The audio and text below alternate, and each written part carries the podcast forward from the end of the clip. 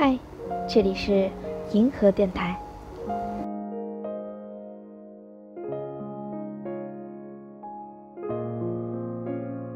这里呢是一个前情提要，因为呢本期电台其实我和小火箭总共加起来录了有一个多小时，但是呢由于前四五十分钟我们两个人讨论的话题呢就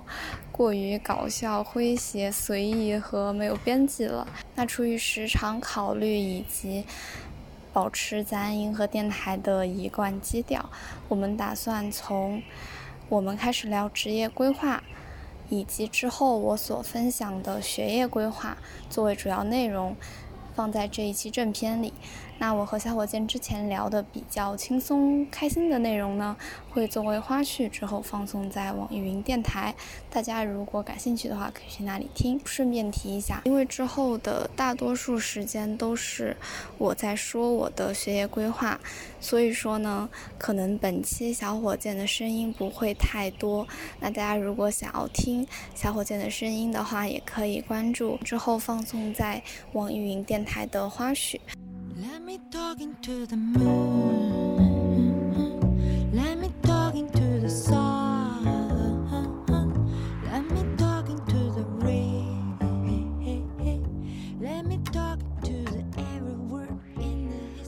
大家好，欢迎大家再次回到银河电台，我是银河。然后今天呢，我们又请到了我们熟悉的嘉宾，我让他来跟大家打个招呼。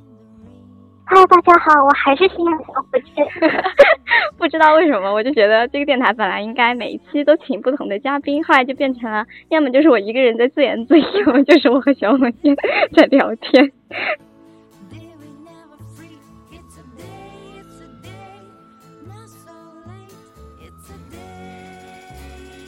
之前就蛮想去香港的，然后我现在看来就是 不太能去了。原来我原来有考虑研究生去日本读，就是日本有那种英文项目，然后呃我的条件就是包括本科学校，然后还有那个绩点的条件，应该可以申请到那个项目。后来我就去问了一下老师呀什么的，他们就说如果你去日本读的话呢，你最好连博士读了一起回来。或者是在日本工作两年再回来，我就觉得如果要我在日本待六七年的话，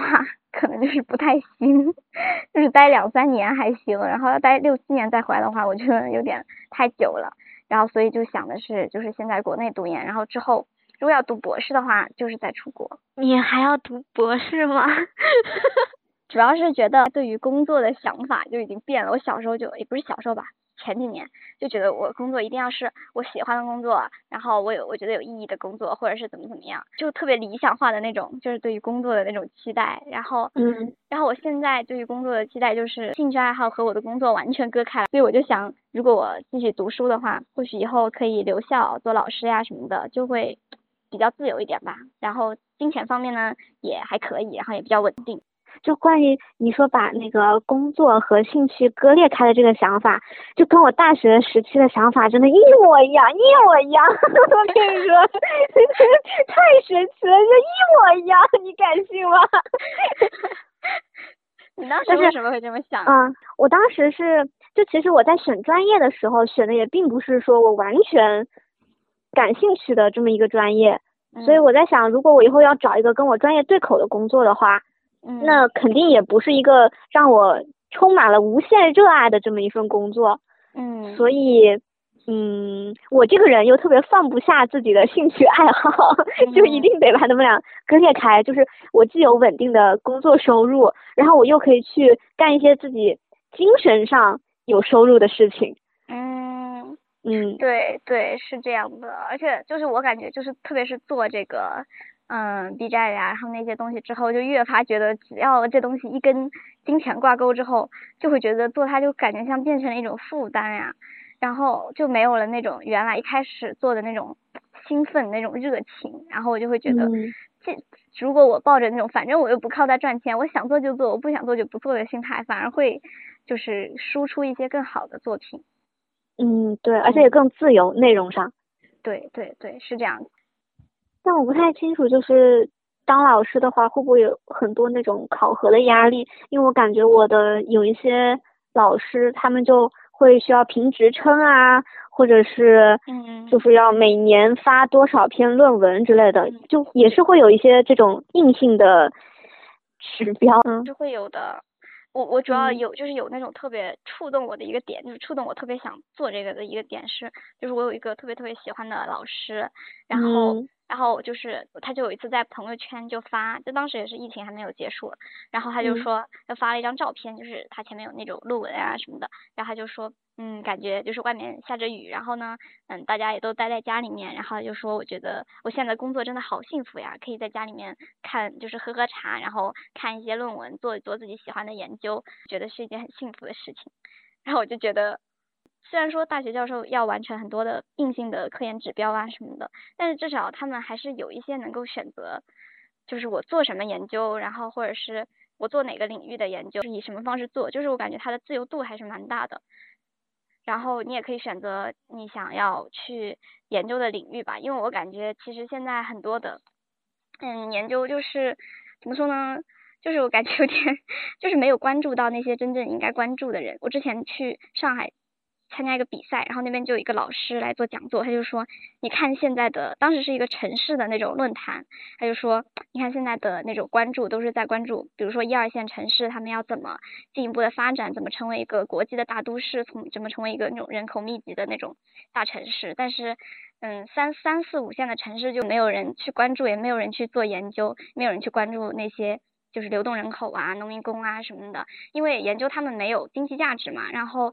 嗯，而且可能国家的那种社科基金或者是那种什么的，也不会就是关注花很多钱关注在这些城市身上。但是他就说，如果你们以后要去做研究的话，就是不要忘记，还有他们是需要我们去做研究、做需要我们去关注的那一群。人群，然后我就会觉得，嗯，突然觉得就是 科研这件事情还是这么一件蛮有意义的事情。嗯，就是去寻找一些比较有社会价值的这种项目，嗯，对，充满了人文的关怀。对我感觉我读大学读到后来，就是就是那种人文关怀照耀下，觉得自己的那种责任感闪闪发光。可以可以，当代的优秀大学生。对，哎，你主要是在这个在没有这种责任感之前，我我会觉得，就是感觉大家的科研都还蛮蛮千篇一律的，嗯，什么信息化、数字化那种。然后我本身对那种特别理工科的东西，我又没有说很感兴趣吧。然后让我一直都钻研那个 编程什么的，我又很头秃。然后我就会觉得，如果给我一些那种人文的动力，会让我知道我做这件事情的意义是什么，我才会。有那个动力去学习那些我觉得可能是比较复杂、比较枯燥的事情，总是需要有一点点的人文情怀在推动的，否则我觉得还还是蛮难的。做那些科研还是蛮痛苦的。那我觉得世界上可能就需要，就是像你这样比较需要有人文价值的推动力的这样的人，也需要那一波 就是冲着经济价值去研究的人。嗯，对，肯定是的嘛。我做事情也是比较需要有一个这种 理论支撑的，嗯就也是要找一个意义。但是有的时候的某一些事情是我必须去做的，但是我也不一定能找得到它的意义，甚至我做完了，我可能还没有找到。总是有这些 不得不做的事情，但是没有选择余地的时候，还是会想要去做一些，嗯，觉得更能够推动我去做的事情。嗯，对。嗯，对。我觉得我们现在的选择的余地都还是蛮大的，就感觉总是时刻的都在面临着一些选择。我觉得大学真的好关键啊，有一种重塑人生的感觉。嗯，确实啊，就感觉以前从来没有在这么短的时间内面临就是这么多的选择。嗯，对。就我觉得，如果现在让我给那些高中的朋友们那种什么建议的话，我会觉得大学这个平台真的蛮重要的。对。对，特别是它可以。决定你会遇到哪些人，我觉得对我影响最大的还是我身边的人吧。对我那天生日的时候吧，我还跟我的朋友就是在那里聊天，我就说，嗯，就是我以前想要考一个好的大学，或者说我现在想要考一个很好的研究生呀，或者是嗯博士之类的，我就会觉得其实有很大一部分推动我的力量是我想要遇见更多更有趣呀，然后我觉得更值得我去学习的人。他当时跟我说说，我觉得你并不需要。一定要通过就是这个，嗯，去一个更好的平台去遇见一些新的、有趣的、有益的人。说，我觉得其实你现在在做的就是，让你身边的人变得更好。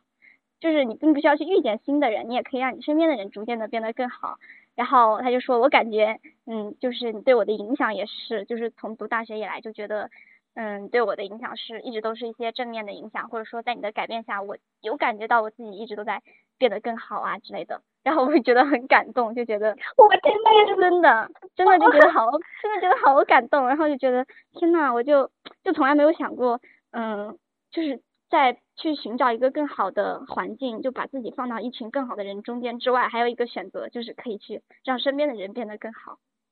然后就觉得，嗯，是一个很有趣的思路吧。嗯，然后很感动的就是他们都就都有跟我说，就是就不止他，还有一些其他同学，就在我生日那天也都跟我说，就说，嗯，因为你我的生活发生了还蛮大的变化，然后就是我的心理想法呀，包括我对于以后人生的规划也会有一些。转变，然后觉得天呐，觉得你真是个小太阳呢。对呢，觉得我 自己大学这么两三年的生活过得还是蛮有意义的，至少还是影响了一些人。对啊，我觉得有影响力是一个特别了不起的事情。对，就就会，嗯，就感觉就自从那天就是生日过了之后，我就会觉得就是打开了一扇新的大门，就觉得自己活着的价值又多了那么一层。为您鼓掌。虽然说我也可以改变身边的人吧，但是我也想看看还有哪些有趣的人可以去认识，就两个方面都可以一起做吧，我觉得都还蛮好的。嗯，谢谢那不今天就先到这儿，然后回去去复习。嗯，好，你快去复习吧，不要再 打搅你的复习生活了。没有，那我们就拜拜喽。好的，好的，拜拜，拜拜。